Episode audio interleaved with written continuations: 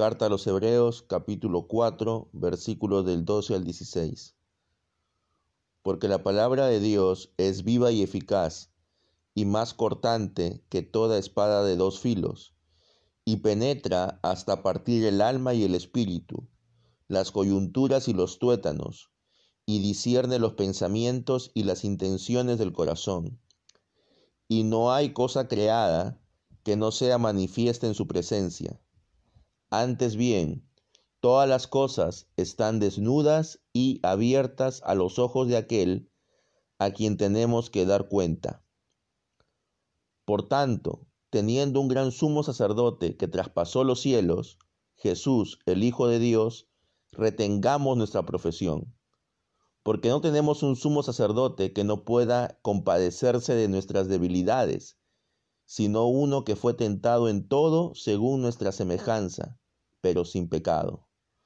Acerquémonos pues confiadamente al trono de la gracia para alcanzar misericordia y hallar gracia para el oportuno socorro. Amén. La palabra de Dios no es algo que se dio hace cientos o miles de años.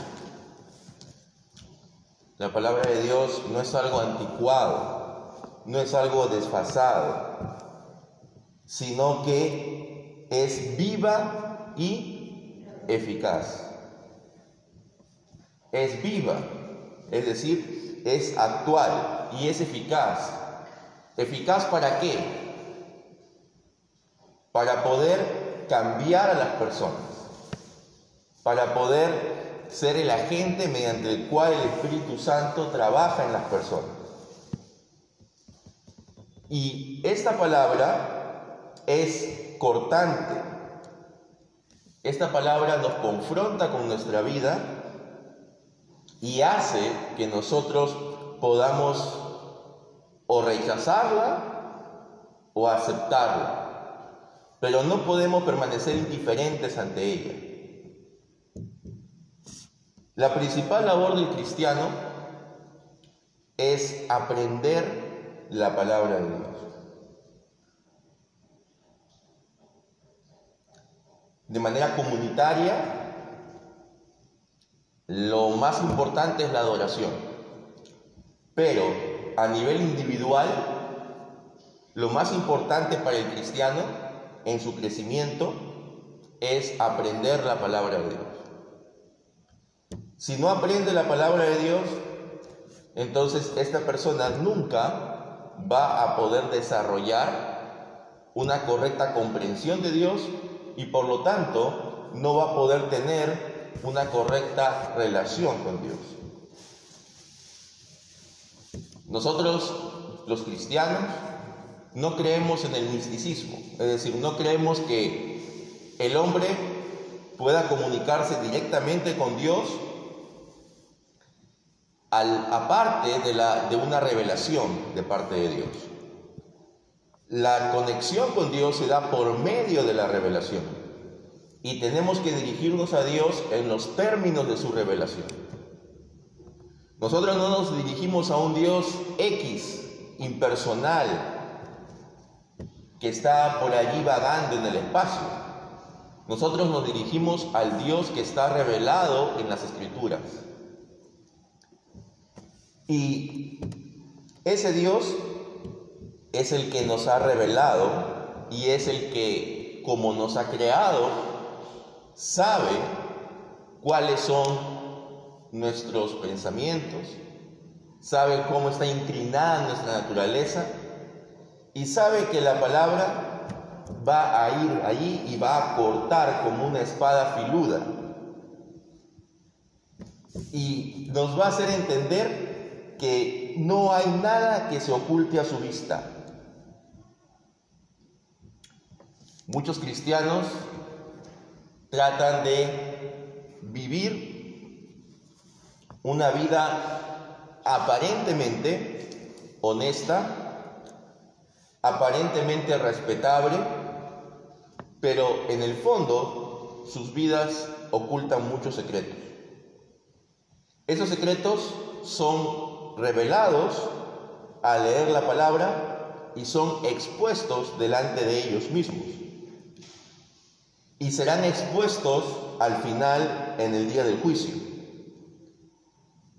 Es ante Dios y ante su palabra a quien rendiremos cuenta de nuestros actos. No podemos decir que pecamos por ignorancia, porque si conocemos la palabra de Dios, tenemos la guía de cómo debemos vivir.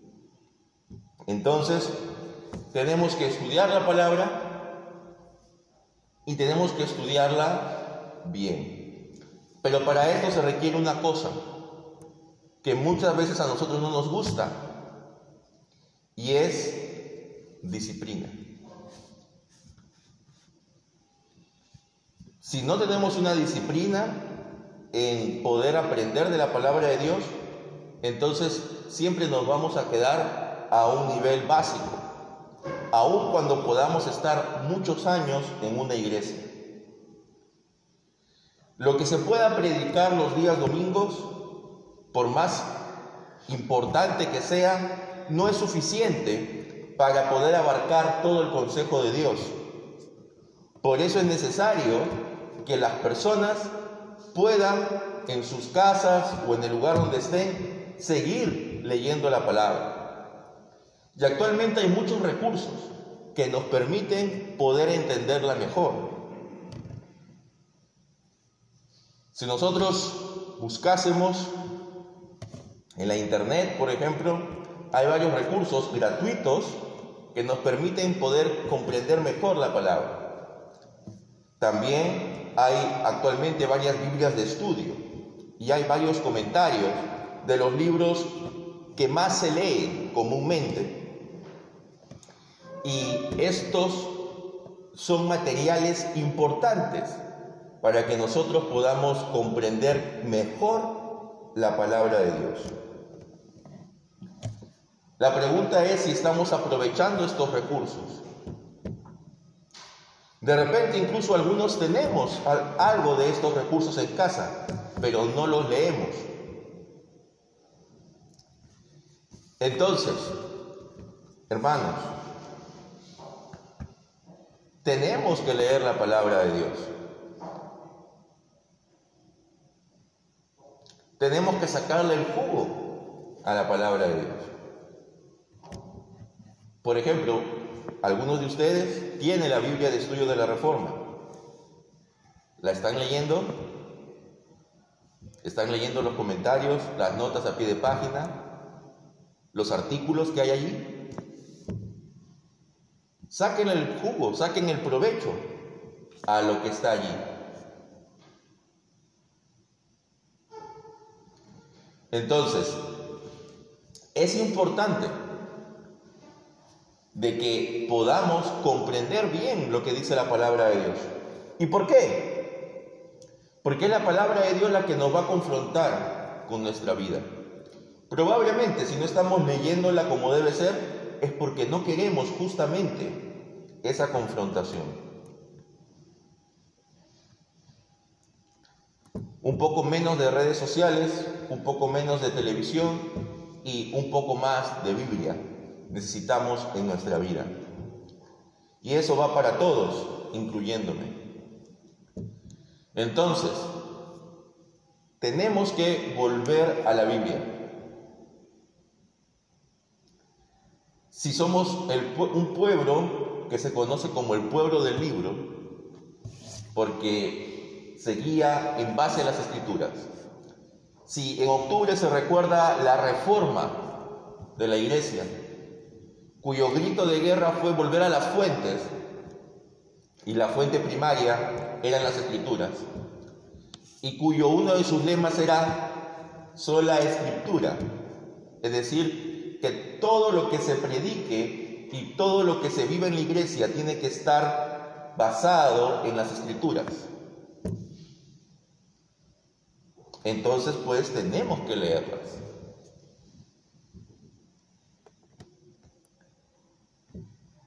Y cuando las leamos, ya sea de manera individual o en comunidad, aprenderemos cada vez más. No hay nadie que pueda decirle que conoce a la perfección todo lo que está registrado en la Biblia.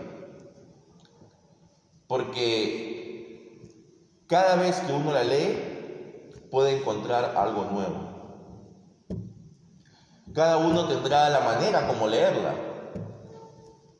Algunos tendrán un plan anual de lecturas. Otros tendrán lecturas más espontáneas. Pero lo importante es que todos nos saquemos a la palabra de Dios, idealmente todos los días. Aun cuando eso parezca difícil, porque pareciera muchas veces que no nos alcanza el tiempo. Pero tiempo hay cuando realmente hay interés. Eso nos prueba, eso nos prueba cada vez de que nosotros convocamos a algún tipo de evento donde se va a dar algo, siempre aparecen las personas. Eso que demuestra de qué tiempo hay. Lo que no hay es interés en aprender. Entonces, leyendo la palabra de Dios y comprendiéndola, nosotros vamos a poder tener la capacidad de acercarnos confiadamente al trono de la gracia y mantenernos firmes en la confesión de fe, es decir, en lo que hemos creído, en Jesús de Nazaret como el Mesías, como el Hijo de Dios.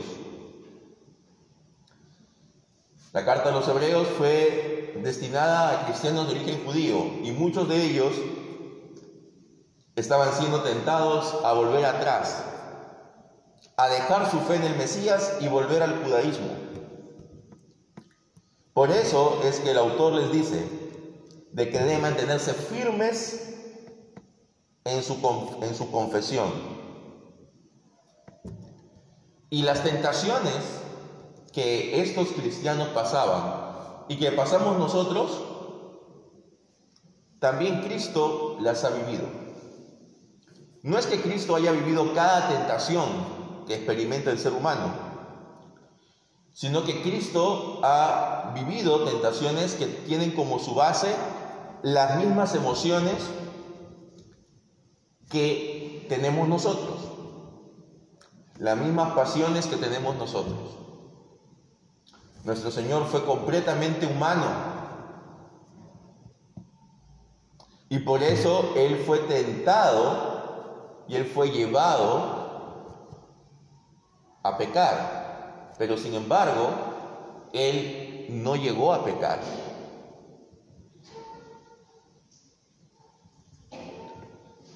¿Cuál fue una de las tentaciones? ¿Recuerdan? El diablo lo tienta a que él muestre su poder, lanzándose desde lo alto del templo.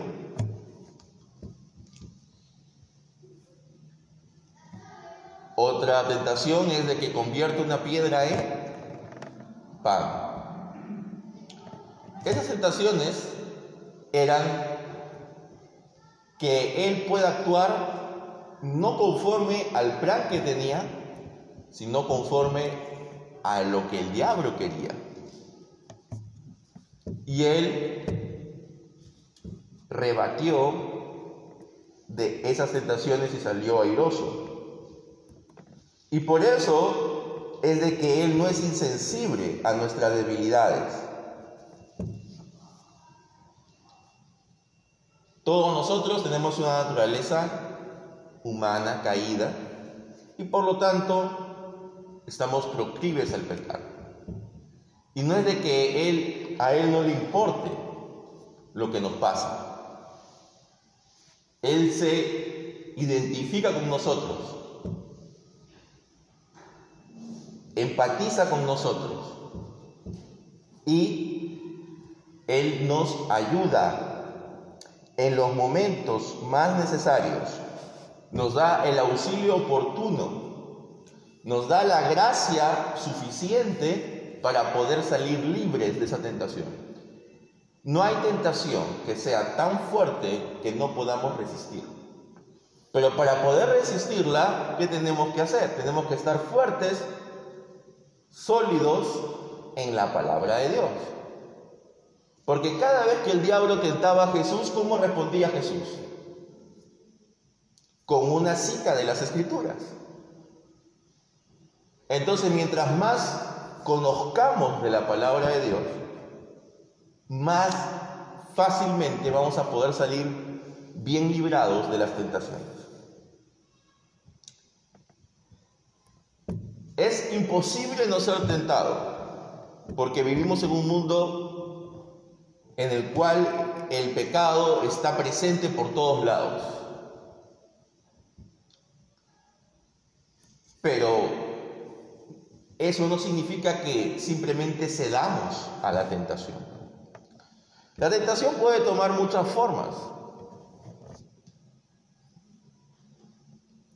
No necesariamente nos estamos refiriendo a los pecados más escandalosos, sino a cosas también un poco más sutiles, como el orgullo, como la falta de identificación con los desvalidos, como por ejemplo también el proteger nuestra imagen y el querer cuidar nuestra imagen. También puede ser una tentación y eso nos aleja de hacer la obra de Dios. Entonces, ante cualquier tipo de tentación, lo que nosotros tenemos que hacer es primero ir a las escrituras y luego acercarnos al trono de la gracia. Y ahí tenemos un sumo sacerdote que ha atravesado los cielos y que está ofreciendo en sacrificio a él mismo. Y ese sumo sacerdote es el que está a su vez intercediendo por su pueblo, es decir, por nosotros. Cuando nosotros nos acercamos en oración, no nos acercamos por nuestros propios méritos, sino por medio de la obra de Cristo. Por eso, hermanos, cuando tengamos dudas, dificultades, cuando tengamos algún tipo de tentación, recurramos a la palabra y luego acerquémonos al trono de la gracia para recibir misericordia y, el, y la ayuda oportuna. Que el Espíritu Santo nos permita hacer esto y poder seguir en los caminos de Dios. Amén.